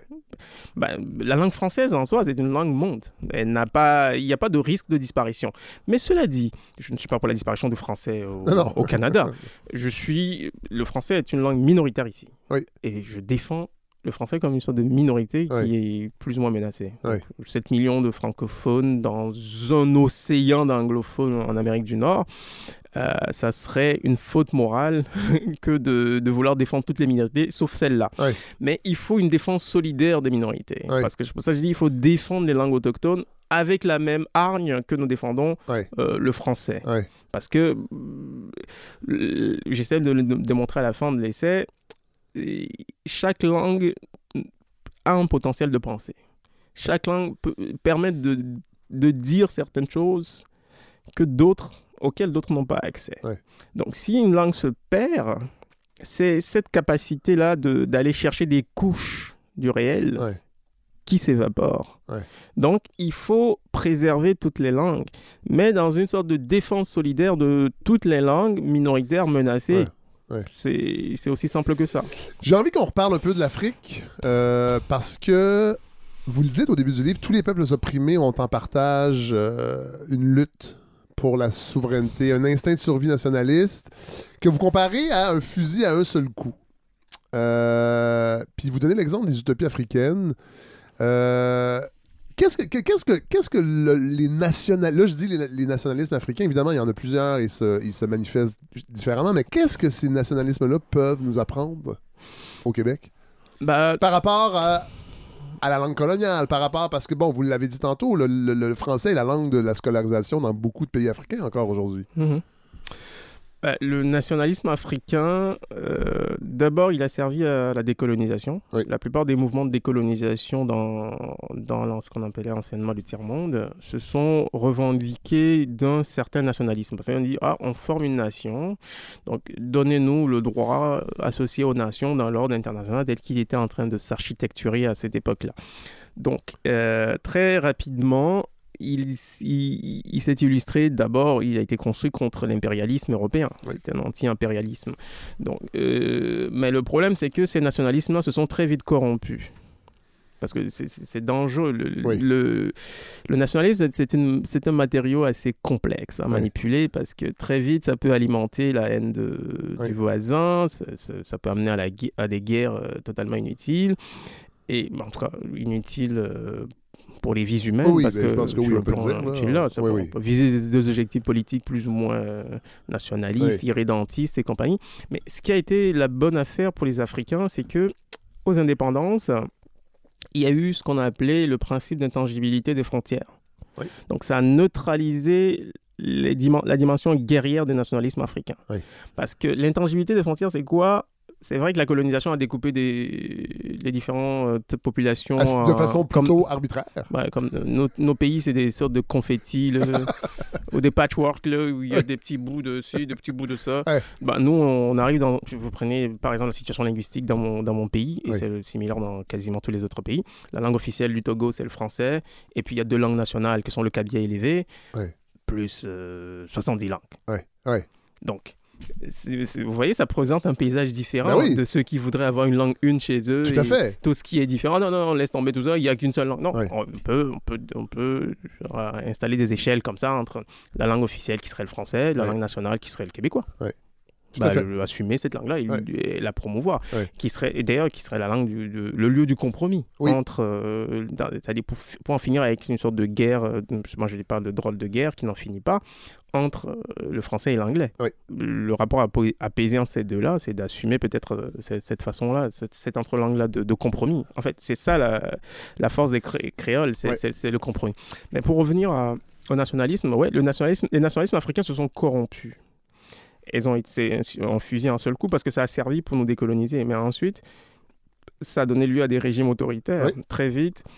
Ce qui est drôle quand on analyse l'histoire euh, euh, des décolonisations africaines, ce qu'on appelle l'état colonial tardif, euh, c'est-à-dire après 45, en tout cas je parle de l'Afrique francophone, de Oui. late, the late colonial state, comme on dit en anglais. Ouais, Ouais, ah ouais. Politiste. Un réflexe de politiste. Donc, le late colonial state, l'état colonial tardif, en bon français, c'est a été un état plus ou moins démocratique. Oui. C'est-à-dire que nos indépendances ont été obtenues en organisant des scrutins plus ou moins bidouillés par la France. Euh, évidemment, Oui. euh, à la faveur des partis pro-français, parce Oui. qu'on permettait comme ça de, de créer des mouvements politiques et des élections concurrentielles avec des mouvements politiques concurrentiels Ouais. pouvaient s'affronter. Bon, donc rapidement, il s'est imposé des clivages entre ceux qui étaient pour le maintien de la colonisation, Ouais. bah, accommodant vis-à-vis du colon, et ceux qui voudraient l'indépendance immédiate. Ouais. Donc, la plupart du temps, les Français se sont arrangés soit pour euh, donner l'indépendance à ceux qui n'en voulaient pas. Et détruire les partis qui voulaient de l'indépendance, parce Ouais. que eux, ils avaient des projets pour, en- pour savoir quoi en faire, Ouais. et ceux qui n'en voulaient pas, on leur a donné le pouvoir, du coup, on en a fait des pions, de Ouais. ce qu'on a appelé ensuite le, le néocolonialisme. Mais le néocolonialisme nous a, ben, dans les années, jusqu'aux années 90, euh, l'hymne national euh, de la dictature euh, qui, a pris le, qui a pris le pouvoir au Togo depuis 1967. C'est quand même assez curieux pour ceux qui ne connaissent pas le Togo. Le Togo est dirigé depuis 1967. Depuis 1967, par la même famille. Ah ouais. Ben, un monsieur, un soi-disant général, a pris Ouais. le pouvoir en 1967 par un coup d'État appuyé par la France pour renverser euh, le président euh, qui a été élu durant l'État colonial tardif, justement, Ouais. qui a été investi euh, par les pouvoirs et par la population pour conduire une décolonisation qui serait une décolonisation sérieuse. Ouais. Ils ont mis un pantin de la France qui était sous général, qui est décédé en 2005. Et après sa mort, son fils lui a succédé, avec la bénédiction Ah, ouais. évidemment de Jacques Chirac à l'époque. Ouais. Le, Ouais, ouais. le bisounours, le gentil Jacques Chirac. Il a fait un cadeau d'un d'un jeune homme d'une trentaine d'années à l'époque, qui depuis 2005 est au pouvoir et ne compte pas s'en aller. Un Ah. peu comme Poutine, il s'est arrangé pour modifier la constitution sans fin et il est là. Ouais. Bah, c'est ça, le... c'est- ça la réali- les réalités Ouais. politiques comme ça dans certains pays africains. Et en ce moment, il y a le retour de... des coups d'État, Ouais. qui sont des coups d'État à saveur très nationaliste d'ailleurs, parce Ouais. que ils, ils- ils formulent des discours anti-impérialistes, anti-français en fait. Ouais. Ces coups d'État-là, la plupart du temps, disent Wow, pff, on en a assez de la présence française. Donc, c'est un certain populisme euh, comme ça qui. qui... Moi, j'ai toujours considéré que le nationalisme, il faudrait ne pas seulement l'attiser, mais le le neutraliser. Ouais. Ouais, parce que c'est une idéologie comme ça qui, euh, la plupart du temps, pff, soit ça amène des catastrophes, ça amène jamais quelque chose de bien. Ouais. Mais le nationalisme au Québec, tel qu'il existe aujourd'hui, moi je n'ai pas de problème avec, parce que c'est un nationalisme de survivance. Ouais. C'est le nationalisme de ceux qui aspirent à la souveraineté. Donc, Mais en fait, je suis même pas sûr de ça. C'est ça qui, je trouve, est un peu déprimant. C'est qu'on a comme mis de côté le projet indépendantiste parce que les gens, visiblement, n'en veulent pas pour toutes sortes de raisons. Euh, par un jeu aussi du fédéralisme qui voulait lui aussi se maintenir. Mhm. Euh, mais on- là, on est dans un, un- un nationalisme soft, de fierté, de gestes. euh, les espaces bleus, le panier bleu, euh, écouter plus de musique. On va pas plus loin que ça. À la limite, je trouve ça je, je préférais qu'on l'abandonne complètement que d'en faire une espèce de sous-produit pour plaire à une population vieillissante qui n'a pas envie que ça brasse trop. c'est vous présenter un, un tableau euh, assez intéressant. Mais bon, cela dit, moi, je, je- ce que je perçois, c'est que euh, le, le nationalisme euh, aujourd'hui est un national. C'est-à-dire, il, il se cherche des objets de compensation. Oui. En fait, il y a. C'est un nationalisme, moi je dis, qui euh, aujourd'hui doit se survivre de l'invouloir des Québécois Oui, de faire la souveraineté. Ouais. C'est un nationalisme. C'est- Ouais. Il est impuissant. oui. Donc, il se cherche, il, a- il attrape des, des, des espaces symboliques comme ça à instrumentaliser pour Ouais. se maintenir artificiellement en vie. Mais Donc, il attrape la langue, il attrape le Made in Québec, comme vous le disiez très bien. Mais je suis pas sûr que le vivre ensemble en sort gagnant. Euh, Parce que je trouve qu'il y a des relents qui sentent pas bon, nauséabonds. Notre rapport à l'immigration, notre rapport à l'autre qui n'est pas celui qu'on voudrait. Euh, ce désir d'intégration qui frôle souvent l'assimilation plus que d'autres choses. Euh, moi, tu sais, j'ai 50 ans, là, j'ai connu. euh, le- une autre sorte de nationalisme. J'étais jeune quand le PQ est arrivé au pouvoir en 76, mais je on me l'a enseigné. Je il y a- et on n'était pas là. On n'était pas là. Là, je, je trouve qu'il y a un recul, moi, sincèrement. Sur le vivre ensemble, là, il, y a, il y a un réel recul. Ben, c'est vrai que je discutais ré- récemment avec quelques amis de quelques motifs comme ça de d'inquiétude. Euh, c'est par rapport à la catégorie d'immigrants. Oui. Ben, je pense que c'est une catégorie qui est très qui est, qui est sous-problématisée. Je m'explique. Moi, là où je suis en tant que non-européen, non-occidental, vivant au Canada, Oui. qui a fait une, une immigration récente euh, au Canada, Oui. je suis un immigrant ad vitam aeternam. C'est vrai. Quand je ferai des enfants, ils seront des immigrants, des descendants d'immigrants de Ouais. première génération. Leurs enfants seront des, des descendants d'immigration de la deuxième génération.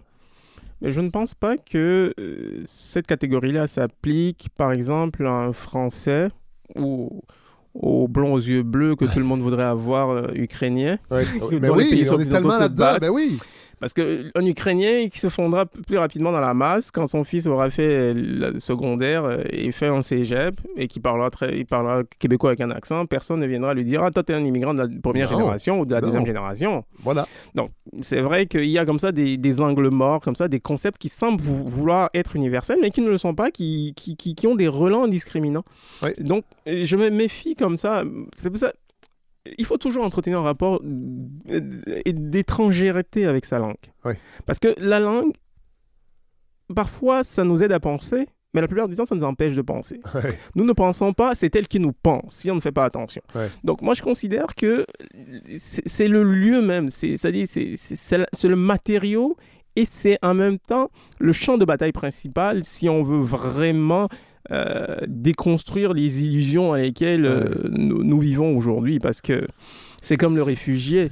Bah, réfugié, moi je refuse cette qualifi- ce qualificatif Ouais. de réfugié pour Ouais. simplement parce que le réfugié, il n'y a pas d'ontologie du réfugié. Il y a personne n'est à jamais réfugié. Non. Réfugié, c'est un statut, bon, si on veut administrativement, ça, ça je n'ai pas Oui. de problème avec le, statut administratif des réfugiés Ouais. ou le statut administratif d'immigrants. Mais c'est le statut social qui a, qui a ensuite été associé à ça qui pose problème. Parce que le réfugié, il n'y a pas d'ontologie. Le réfugié, c'est juste une personne qui vit une situation particulière, transitoire, qui est dans un... C'est une identité transitoire, mais il Oui. y en a qui le porteront jusqu'à la fin de leur jour. Ben oui. C'est des réfugiés. Ben non, Il a pas d'affaire. C'est comme s'il n'y avait pas d'affaire d'être là. ouais, c'est ça. Parce qu'il est réfugié. Exactement. il- Ouais. Le migrant, bah, la migration, bah, c'est une expérience que nous- les humains n'ont pas cessé de pratiquer sur cette planète. Tout à fait. En 1492, quand on découvre l'Amérique et que l'Europe décide d'exporter son surplus de population dans ces endroits-là, personne ne reste ici pour dire que vous autres, vous, êtes- vous autres eurodescendants présents sur le continent américain êtes des immigrants de quatrième, de cinquième génération. C'est vrai. Bah, les autochtones, euh, je pense qu'ils pourraient dire ça. Ouais. Mais personne ne dit ça. Personne n'aurait jamais ce réflexe-là. Non. Mais du coup, il y a comme ça des, des angles morts, des promesses qui ne seront pas tenues euh, pour des populations qu'on qu'on met dans des catégories Ouais. qui sont extrêmement piégeuses. Donc, il faut toujours garder, euh, être dans une posture de veille critique Ouais. vis-à-vis des évidences. Parce Ouais. qu'il y a certaines fausses évidences qui, euh, ma foi, contribuent comme ça à éloigner les distances. Mais moi, personnellement, mon expérience au Québec a été une expérience, euh, pour le moment, je considère que c'est une expérience positive parce que j'ai vraiment adoré ce pays, mais je- j'en parle. Et j'ai pas vécu d'expérience, je ne sais pas, compliquée. Ouais. J'ai pas eu du mal à m'intégrer parce que, bon, après, euh, quand on veut, on peut. Quand on veut, on peut. Parce que l'intégration, c'est quoi? C'est juste trouver un travail, trouver un, un truc, Ouais. euh, un toit à se mettre sur la tête. Et puis, bon, voilà, c'est de vivre sa vie. Et ne pas emmerder son voisin. C'est tout. Euh, vous dites aussi les langues nomades. Vous parlez d'insécurité linguistique. On en a parlé un peu tantôt, là, mais vous vous rappelez que en Afrique, entre autres, dans certaines régions, les, les, les peuples nomades, les peuples de l'oralité. Parce que le Québec est une. Le québécois est une langue de l'oralité avant tout. C'est pas une langue de l'imprimé. Ben, L'autre, euh, du bien le dit très bien, hein, des biens, pardon, dit que c'est une langue qui ne- le joual est une langue qu'on ne fixe pas. Oui. Et il ajoute, c'est une décomposition. Et on ne fixe pas une décomposition, sauf à être Edgar Allan Poe. Moi, je trouve qu'il a tort. il a tort pour la raison toute simple que rien ne se décompose. Ce qui se décompose se recompose. En fait, Ouais. au lieu de dire que c'est une décomposition, en fait, c'était du français qui était en train de se recomposer. Oui. Mais Oui. ouais, quand- perspective. quand on se met les œillères comme ça de Ouais. devoir être de la langue, bah, c'est sûr qu'on est là à mesurer les écarts par rapport à la norme.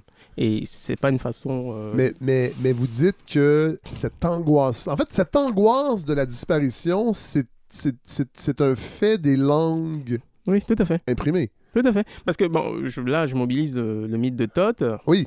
que Platon, euh, Platon raconte. Que je Alors, connaissais pas. Parlez-nous au du mythe de Todd, je ne connaissais pas ce mythe-là. Bah, c'est un mythe euh, que Platon raconte euh, au sujet de l'invention euh, de l'écriture par le dieu égyptien Thoth. Oui. Donc euh, la personne qui, qui, qui vient dire au pharaon, bon voilà, on a trouvé une innovation, on va pouvoir euh, comme ça archiver le patrimoine, écrire, et puis le pharaon, un peu dubitatif, lui dit bon voilà auparavant les gens savaient les choses du jour désormais avec l'écriture les gens vont juste vivre dans, dans l'illusion qu'ils savent Ouais. parce que on savait les choses par cœur on ne les sait plus par cœur et bon confier euh, sa pensée à l'écrit c'est prendre le risque aussi de, de l'altérer. Parce qu'après il y a des il y a du mémorable si vous voulez oral. Il y a un philosophe euh, sénégalais que j'aime beaucoup Mamoussé Diagne, qui a écrit un très, beau, un très beau livre de philosophie qui s'appelle Critique de la raison orale, Ouais. qui le montre très bien parce que les sociétés de, dépourvues d'écriture, et là, ça me semble un point extrêmement important à préciser. Il y a un le sociologue américain John C. Scott a une formulation à laquelle j'adhère totalement. Il parle de se méfier comme ça des sociétés de l'oralité, parce qu'en général, la vue commune pense que les sociétés euh, où l'oralité est la forme dominante sont des sociétés euh, illettrées. Oui.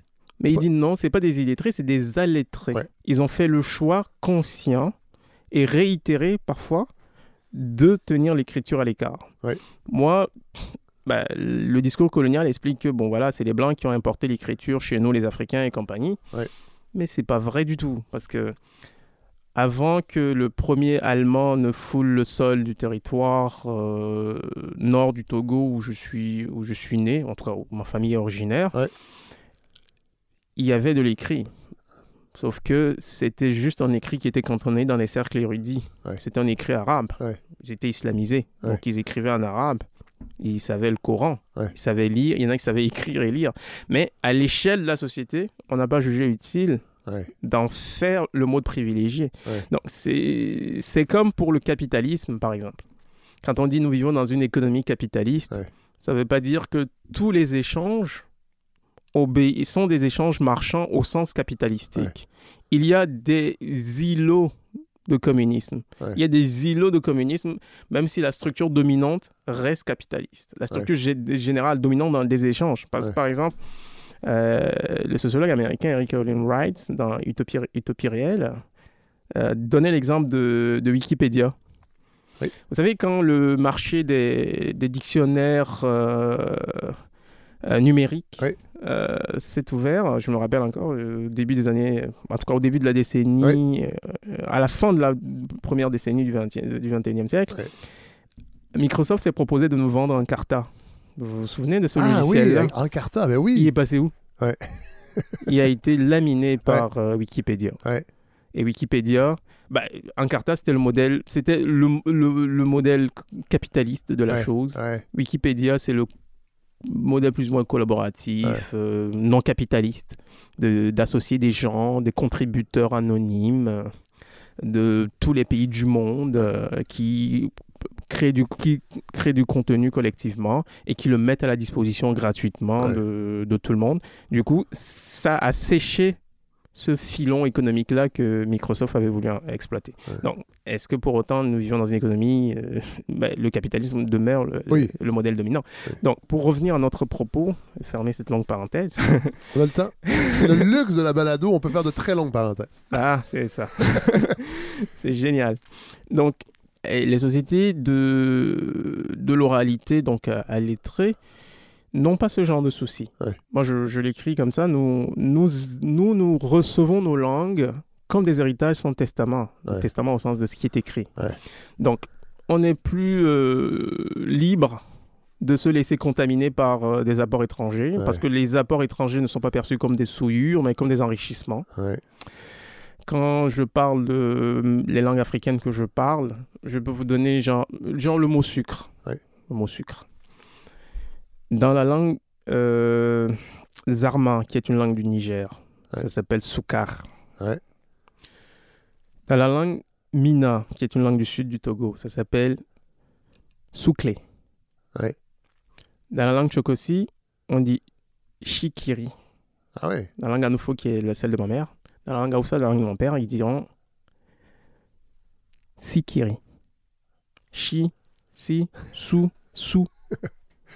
bah, c'est une variation sur le. Moi, un mot qui m'a le plus étonné, parce que toute ma vie, j'avais pensé que c'était un mot de notre langue. Ouais. C'était le mot dans notre langue qui désigne menotte. Ouais. Nous, euh, on m'a toujours dit que ce menotte, ça s'appelait Ankoufou. Ah Ankoufou. ouais. Bah, de 0 jusqu'à l'âge de 14-13 ans, quand je suis arrivé, quand je ne pensais pas prendre mes premiers cours d'anglais, que je me suis rendu compte que c'était pas un mot anoufo, mais un mot anglais. Ouais. C'était handcuff. Ouais. Handcuff qu'ils avaient déformé. Donc, c'est des langues comme ça qui n'ont aucun scrupule Ouais. à attraper à gauche et à droite pour compléter des choses qui, ne- qui, qui leur manquent et qui se posent pas trop de questions là-dessus, qui vivent pas comme ça dans une sorte d'angoisse Ouais. euh, comme ça de la disparition. Ouais. Ils sont à- il y a à peine 200 000 locuteurs de la langue anoufo au Togo. Mais ces gens-là n'ont jamais. On ne se lève pas tous les matins en, en, en- en se tapant sur la tête en disant ah, le ciel va nous tomber sur la tête. C'est parce qu'il n'y a pas de Mathieu Bock côté à nos faux, probablement. C'est pour ça. Ils font trois, trois textes par semaine pour nous dire que ça va pas bien. Ah. Je vais revenir un peu au créa. En fait, je vais revenir à Édouard Glissant parce qu'on en a pas beaucoup parlé, mais il, revient souvent. Moi, moi vous m'avez- donné. Puis c'est drôle, j'ai reçu Franz Voltaire euh, ici un peu plus tôt qui parlait aussi d'Édouard Glissant. euh, et moi, ça m'a donné le goût de lire Édouard Glissant. Puis vous dites ça a été une lecture qui a changé. euh, en fait, euh, le, le livre Discours entier, paru en 1981, est le livre le plus subversif que vous avez lu.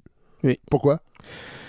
Parce que c'est le premier livre qui m'a mis sur la piste que euh, l'être, c'est-à-dire ce, ce désir d'être, était un désir puéril, vain. Ouais. C'est- juste un obstacle épistémologique qu'il faut, qu'il faut dépasser.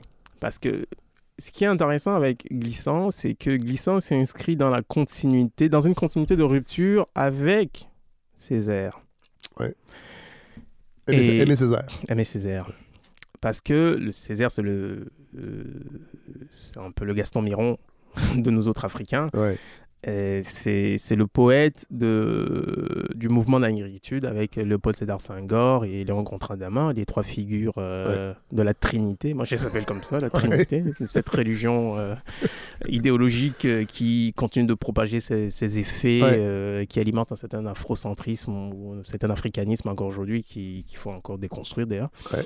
Et l'être nègre était un moment nécessaire de reconstruire l'identité du nègre, c'est-à-dire cette fierté nègre-là, parce que ça a opéré par ce qu'on a appelé euh, une inversion du stigmate. Oui, oui. C'est une inversion du stigmate, Oui. comme on dit chez les sociologues, Goffman notamment, Erwin.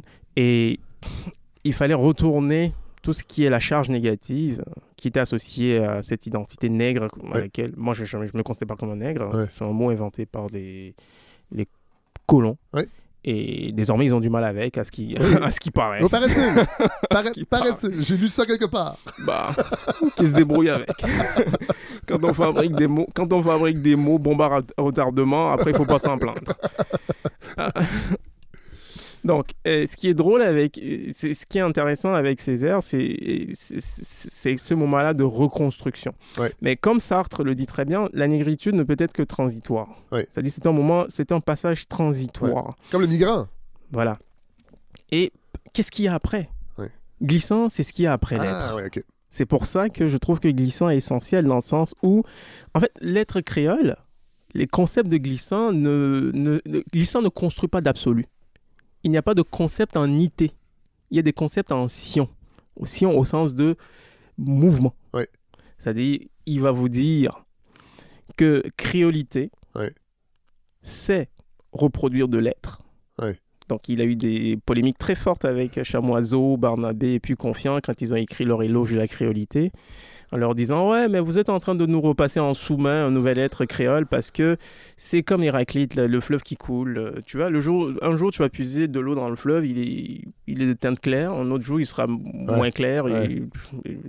et ainsi de suite. Euh, Ça change toujours. Ouais. Donc, il faut considérer l'identité comme un flux qui n'arrête pas de, de couler. Donc, glissant, c'est ça. Il dit il- la créolisation, c'est quoi? Ce qui fait la créolisation, c'est que c'est imprédictible. On ne peut pas, on peut pas Ouais. présumer. C'est un processus. l'accepter. ben, faut l'accepter. C'est la différence avec le métissage. Parce que le métissage, on peut s'attendre. Ouais. Ben, euh, vous prenez un homme noir et une femme blanche Ouais. ou l'inverse, ben, ça donnera quelque chose de plus d'équilibré entre les deux. Il n'y a pas trop de surprises. Et alors que la créolisation, c'est pas nécessairement ça. La créolisation, c'est c'est l'imprédictible. C'est- totalement imprédictible. C'est pour ça que je dis, c'est- c'est- il faut se laisser aller à l'inconnu. Ouais. L'inconnu au sens de ce qui, ce qui nous arrive et qu'on ne peut pas prévoir. Ouais. Et inconnu en tant qu'étranger. C'est ce que je propose, ce que je, je- Ouais. je propose aux Québécois. Parce que il y a comme ça la, entre le, l'idée ou la volonté de se maintenir dans, dans la persévérance de l'être. Ouais. Alors qu'en réalité, vous, les Québécois, savent qu'ils ont difficulté à être. Il y a une sorte d'impossibilité à être. Ouais. L'être québécois, il est difficile à, à cristalliser. Renoncez à ça pour vous abandonner à la tentation de devenir autre. Ouais. C'est-à-dire que moi, je trouve ça... Et c'est pas un autre qui est déjà, qui est déjà euh, je ne sais pas, imposé. Ah non. Non, c'est l'innocence du devenir. Ouais. Vous voyez donc, il faut renoncer à la tentation euh, de, se, de persévérer dans son être pour l'innocence du devenir. Puis on va terminer avec ça. Rajoul, c'est un peu ce que Gaston Miron a refusé. Parce que vous dites euh, que Gaston Miron aurait pu devenir un Shakespeare, un Cervantes ou un Molière. Et il est resté un Victor Hugo. Oui, tout à fait, parce que je le dis, sou- je le dis souvent. Euh, c'est une, belle gang, là, tous ces Oui. gens-là, mais il, il est resté dans la. Comment, comment pour, pour, pourriez le résumer? Bah, au sens que euh, Molière, à Molière, on associe une langue, la langue française. Ouais. À Shakespeare, on associe la langue anglaise. On aurait pu associer la langue québécoise à Gaston Miron. Ouais. Dire, et la langue québécoise a attendu en vain et continue d'a- d'attendre son poète. Ou son grand créateur, ou son dramaturge, qui, bah, peut-être Michel Tremblay par exemple. Mais bon, là encore, euh, Michel Tremblay, il reste encore en hybride. Il, il joue avec les deux langues, même s'il il, il assume beaucoup plus euh, le créole. Là, je mettais en regard euh, Gaston Miron avec euh, Montaigne.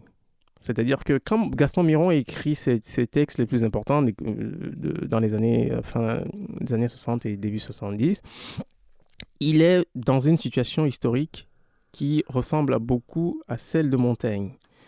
Parce que Montaigne, homme du XVIe siècle, entreprend la rédaction de ses essais à une époque où son inclinaison naturelle aurait été de le faire en, en latin. Ah. Ouais, parce que Montaigne a eu une éducation de latin strict. Son père exigeait Ah ouais. que même les serviteurs, quand il était gamin, lui parlent le latin de cuisine, le seul latin de cuisine qu'il savait bargouin- baragouiner. là. Ouais. Donc, il était capé en latin. Ah ouais. C'était un vrai humaniste Ouais. qui avait vraiment fait ses classes. Là.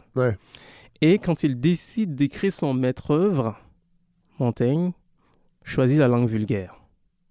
Parce qu'à l'époque, le français, c'était la langue vulgaire. Ouais. Et ce qui est curieux, c'est qu'on était à une époque où le roi de France, François Ier, venait de décréter ce qu'on appelle l'édit de Villers-Cotterêts. L'édit de Villers-Cotterêts, vers la fin 1580, 1580, environ 83, je pense, Ouais. si le chiffre est bon.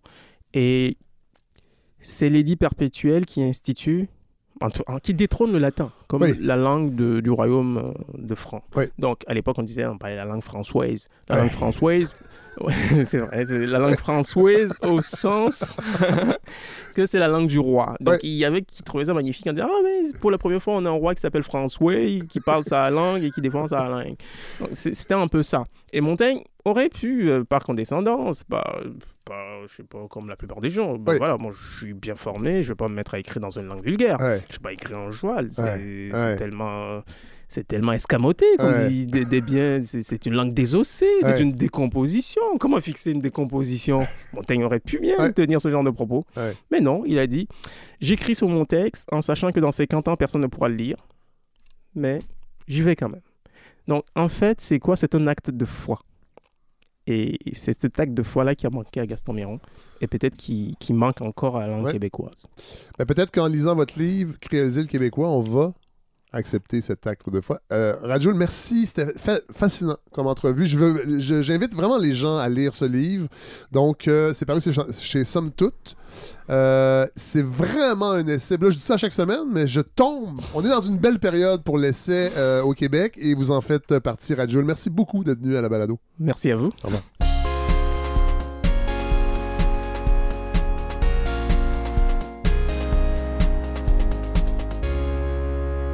Alors voilà ce qui conclut ce 24e épisode de La Balado. Merci à Larry Dufresne qui m'épaule dans ce projet depuis presque le début, euh, qui, qui- fait le montage final, qui co-réalise et qui, dans le fond, produit de par les commentaires, les suggestions et les orientations qu'il me propose pour ce projet. Alors, merci Larry. Euh, je remercie les gens qui supportent le projet. La campagne de financement, évidemment, n'est pas terminée. Il n'y a pas de date euh, finale. Et là, on est à 86 quand même, 86% 69 073 pour cette saison-ci. Euh, je vous le dis, un jour, je vais pouvoir tout abandonner et ne me consacrer qu'à la balado.